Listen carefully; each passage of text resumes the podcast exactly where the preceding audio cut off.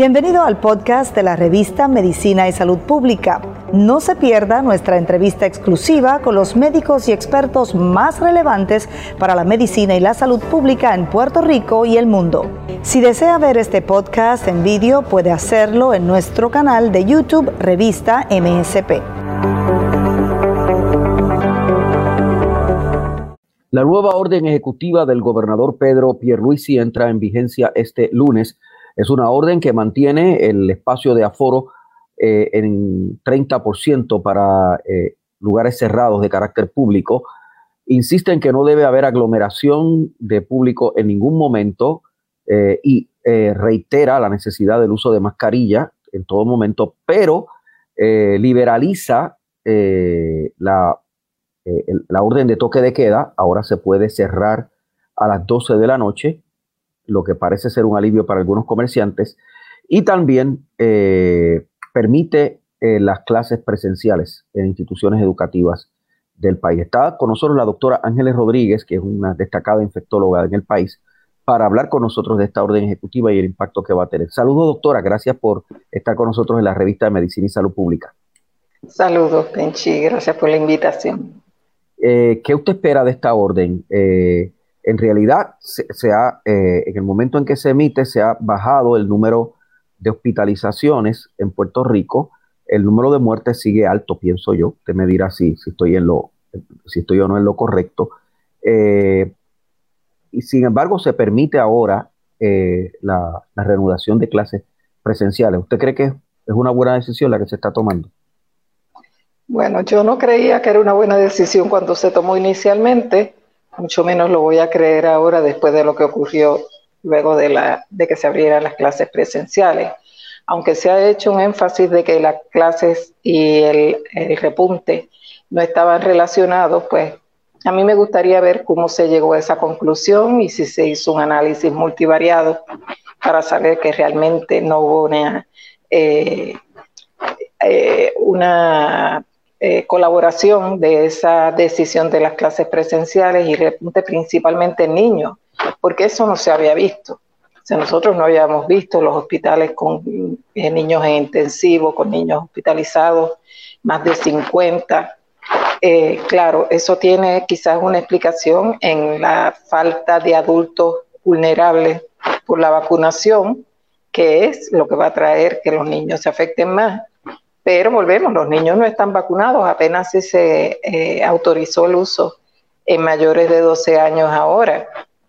Así que los que van a ir a las escuelas van a estar vulnerables. Muchos de los adultos jóvenes que tenemos ahora con una sola dosis de la vacuna siguen siendo vulnerables, especialmente si tienen menos de ocho días de haber recibido la primera dosis, eh, que la protección es bastante baja. Eh, yo pues me, me pregunto, de dónde sale eh, la ciencia detrás de esa decisión, teniendo en cuenta que para uno decidir que está bajando la pandemia, uno tiene que esperar dos ciclos de la enfermedad y eso significa que una enfermedad que tiene un ciclo de tres semanas, pues no se puede tomar una decisión cuando uno tiene una semana o dos en que están bajando los números. Eh, yo creo que los pediatras, el presidente de nuestro colegio de médicos que apoyó la apertura de las escuelas inicialmente, que debe tener eh, una voz cantante en esta decisión, y si él aprobó esta nueva orden ejecutiva, porque creo que los pediatras deben hablar, como hablaron para que se abrieran y insistieron en que se abrieran, eh, que hablen ahora si están de acuerdo, porque todas estas decisiones, si, si están enmascaradas en una supuesta recomendación científica, pues requiere que también la gente dé la cara a las consecuencias de esas recomendaciones. Sí, porque eh, los, los pediatras que habían estado hablando a favor de la, del reinicio presencial estaban diciendo de los efectos mentales, emocionales, que también es parte de la salud de la gente, en que los niños no pudieran ir a las escuelas. Pero es, una cuestión de cálculo, que, que es más riesgoso eh, dejar los niños fuera de las escuelas y que se afecten emocionalmente, que no aprendan, eh, porque hay 45 mil niños que se van a colgar. Esos son datos que ha dado el Departamento de, Educación, pero es mejor que se cuelguen eh, y que no se enfermen, o es mejor que no se enfermen aunque se cuelguen. Ese es un... Bueno, yo creo que parte del análisis debe ser en qué falló el sistema educativo que no le proveyó a esos niños eh, la educación apropiada para que pasaran las clases, porque no se puede culpar a los niños de colgarse si no tuvieron acceso a la enseñanza. Hay que redefinirse y reinventarse, porque no se puede penalizar al niño por no aprender cuando el sistema ha estado tan fraccionado, tan irregular, donde muchas de las personas eh, que no tienen recursos no podían tomar clases virtuales porque volvemos, una persona que gana el mínimo no puede pagar un internet que vale 100 dólares mensuales si, la, eh, si el sistema educativo le diera los eh, servicios de, eh, de conexión virtual gratuita a todos los estudiantes de escuelas públicas y privadas, porque muchas veces un padre hace un sacrificio para poner un niño en una escuela privada, pero no necesariamente es un padre pudiente. Es que quizás esa escuela pues tiene unos servicios que ese niño necesita o queda más cerca de la casa de lo que podría quedar una institución pública, o sea, hay, que, hay que pensar eh, que Puerto Rico es de todos y eso significa los niños de escasos recursos, los niños de medianos recursos, incluso los niños de alto nivel de recursos, porque a veces tienen unas necesidades especiales que no se llenan en el sistema privado. Doctora, eh, eh, ¿estamos en un nivel de positividad que nos permita hacer lo que estamos haciendo? Es decir, porque sé que hemos bajado, ¿verdad? Estuvimos por el 12, el 13%, pero creo que hemos bajado. Pero estamos en un nivel de positividad que permita realmente lo que estamos haciendo.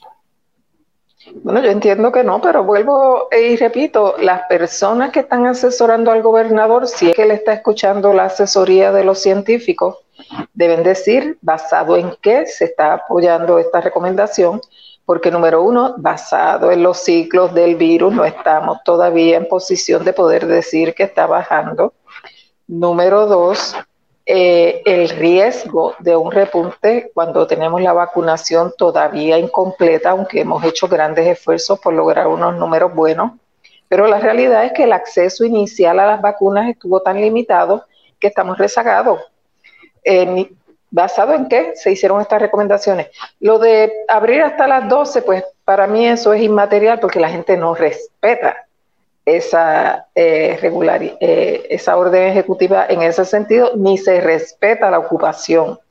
Ayer mismo, que era 5 de mayo, mi hija fue a comprar en un restaurante de comida mexicana y la, la capacidad estaba no solamente completa, había filas de carros esperando para entrar. Eso no es un 30%, ni siquiera un 50%, estaba a 100% de capacidad. Igual lo he visto en otros restaurantes donde he visto que a mediodía Inclusive fui una vez invitada a un restaurante que ya le habían quitado la licencia por violentar eh, la ley seca. Estaba lleno de capacidad. O sea, este, la realidad es que uno no puede, si uno pone el cabro a velar las, las lechugas, o sea, que la persona que tiene el negocio se encargue de limitar la entrada, que es lo que mantiene su negocio vivo, mire, no, no va a pasar. Y podemos penalizar a uno que otro, pero no está pasando. De hecho, en la barriada San José hubo recientemente un operativo eh, que cerraron el negocio porque a las 4 de la mañana, obviamente muy pasado de la, de la, eh, del toque de queda de la anterior orden ejecutiva, de esta también estaría, estaría fuera de, la orden, estaba lleno el negocio, era una cantina, estaba lleno, la gente no está respetando ciertamente. No, y mientras la gente que quiere chinchorrear, que quiere hanguear, que quiere irse a los sitios, va a encontrar el sitio que esté abierto. Y mientras más pocos sean, más se van a llenar. O sea, nosotros sabemos que en Puerto Rico el único negocio que no pierde es el que tenga alcohol, el que venda alcohol. Eso es una realidad.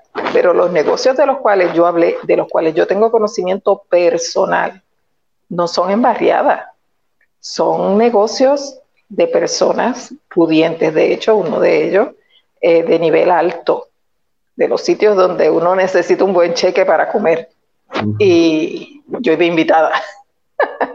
Pero volvemos, no se miden ninguno, ni los, de, ni los chinchorros de barriada, ni los, los restaurantes de alta alcurnia.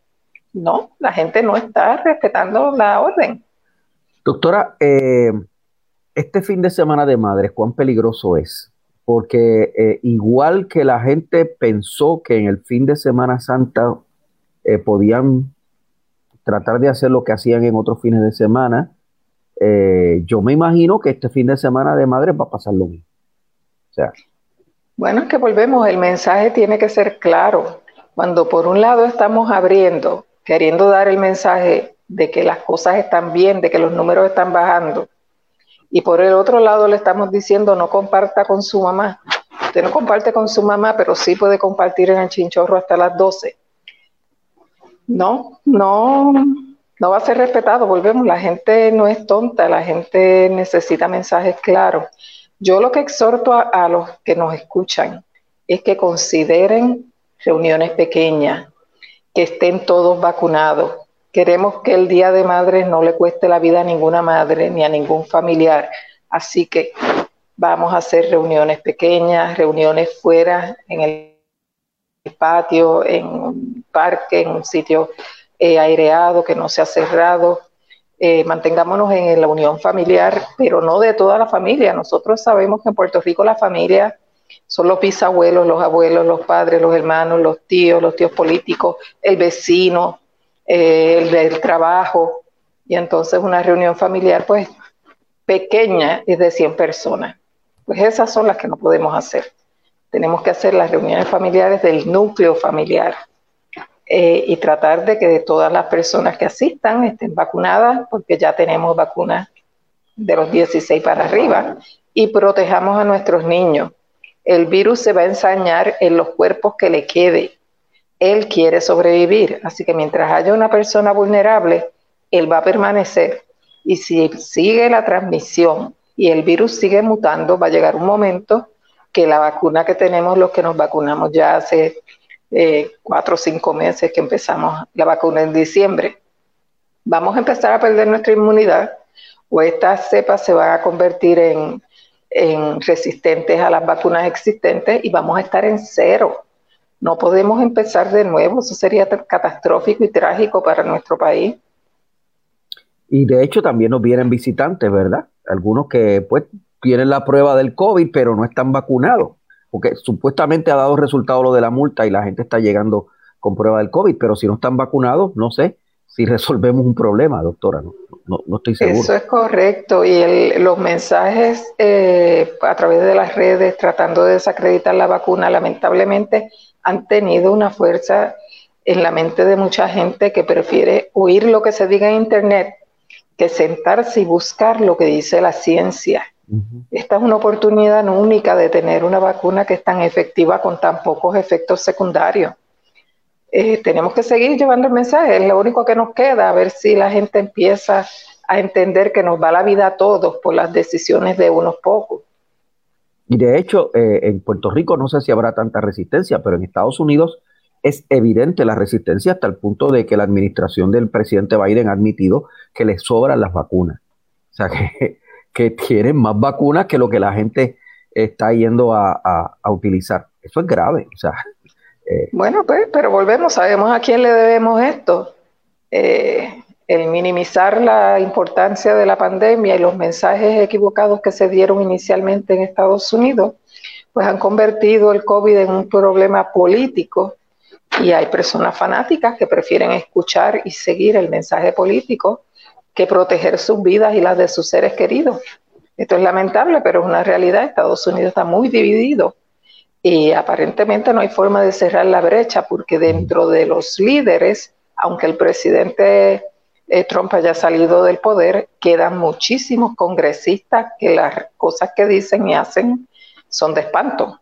Doctora, y, y si eh, Puerto Rico logra un nivel de vacunación de 60% o 70%, que yo creo que es conseguible, pero Estados Unidos no logra esa cifra por, el problema político y social que usted ha descrito.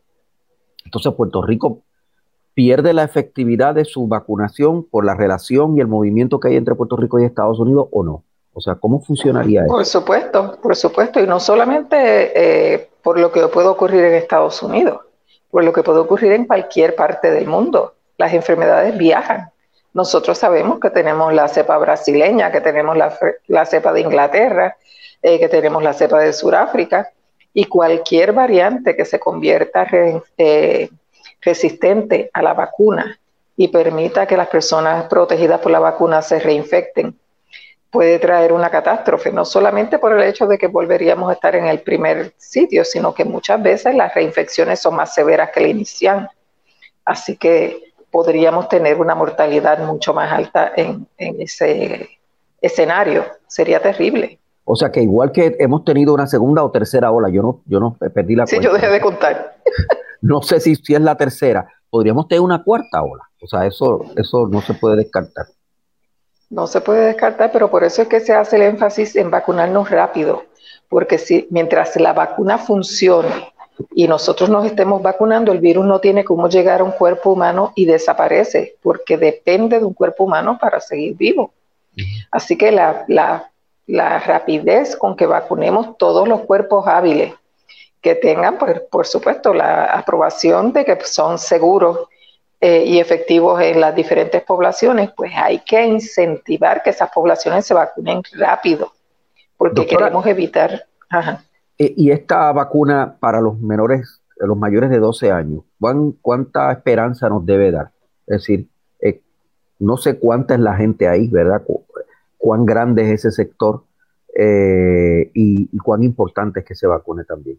Porque eso está a punto de pasar, esa vacunación de 12 años para arriba está a punto de pasar. Bueno, eh, uno tiene que mirar esto como mira el dengue. El dengue en los niños tiende a ser relativamente benigno, pero ¿quiénes son los que llevan el virus a la casa donde el mosquito pica y entonces infecta a personas mayores? Los niños cuando están en las escuelas, porque el mosquito pica por la mañana cuando el niño está en pantalones cortos sentado en la escuela y el mosquito le está dando vueltas debajo. Pues en el caso del COVID también dependemos de vacunar esas poblaciones que son las que le pueden llevar al abuelito que no hizo defensa, porque sí se vacunó y se vacunó completo y se puso las dos dosis y se pone su mascarilla y se está cuidando, pero está en su casa y cuando llega el nietecito, que puede no tener ningún síntoma, porque es correcto que el COVID de niños es menos agresivo, pero no es que no es agresivo ni puede ser mortal claro que sí, pero encima es transmitido. Y esa narrativa que escuché en una ocasión de alguien decir que es una realidad que los niños no transmiten, eso es falso. Los niños transmiten, lo que pasa es que tienen cargas virales más bajitas, pero aún así se infectan, aún así se mueren, aún así se complican porque a ellos les da un síndrome que da dos semanas después que le ha dado el COVID, lo que hace más difícil de diagnosticar. Así que tenemos que proteger a nuestros niños, es imperativo. Claro, no era tan imperativo como proteger a los demás de 65, pero les llegó la hora de protegerse y hay que insistir y hay que estar pendiente y los padres son los custodios de esos niños y eso incluye a los adolescentes y tienen que llevarlos a vacunar porque para eso tienen la custodia legal. O sea que definitivamente eh, es una buena noticia esto de los 12 años, la vacunación de los 12 años. Claro que sí, están trabajando con los de dos en adelante. Yo espero que también eso sea de una forma expedita y que si los resultados son favorables a que son seguras y, efectivas, empecemos a vacunar los niños de todas las edades que se pueda.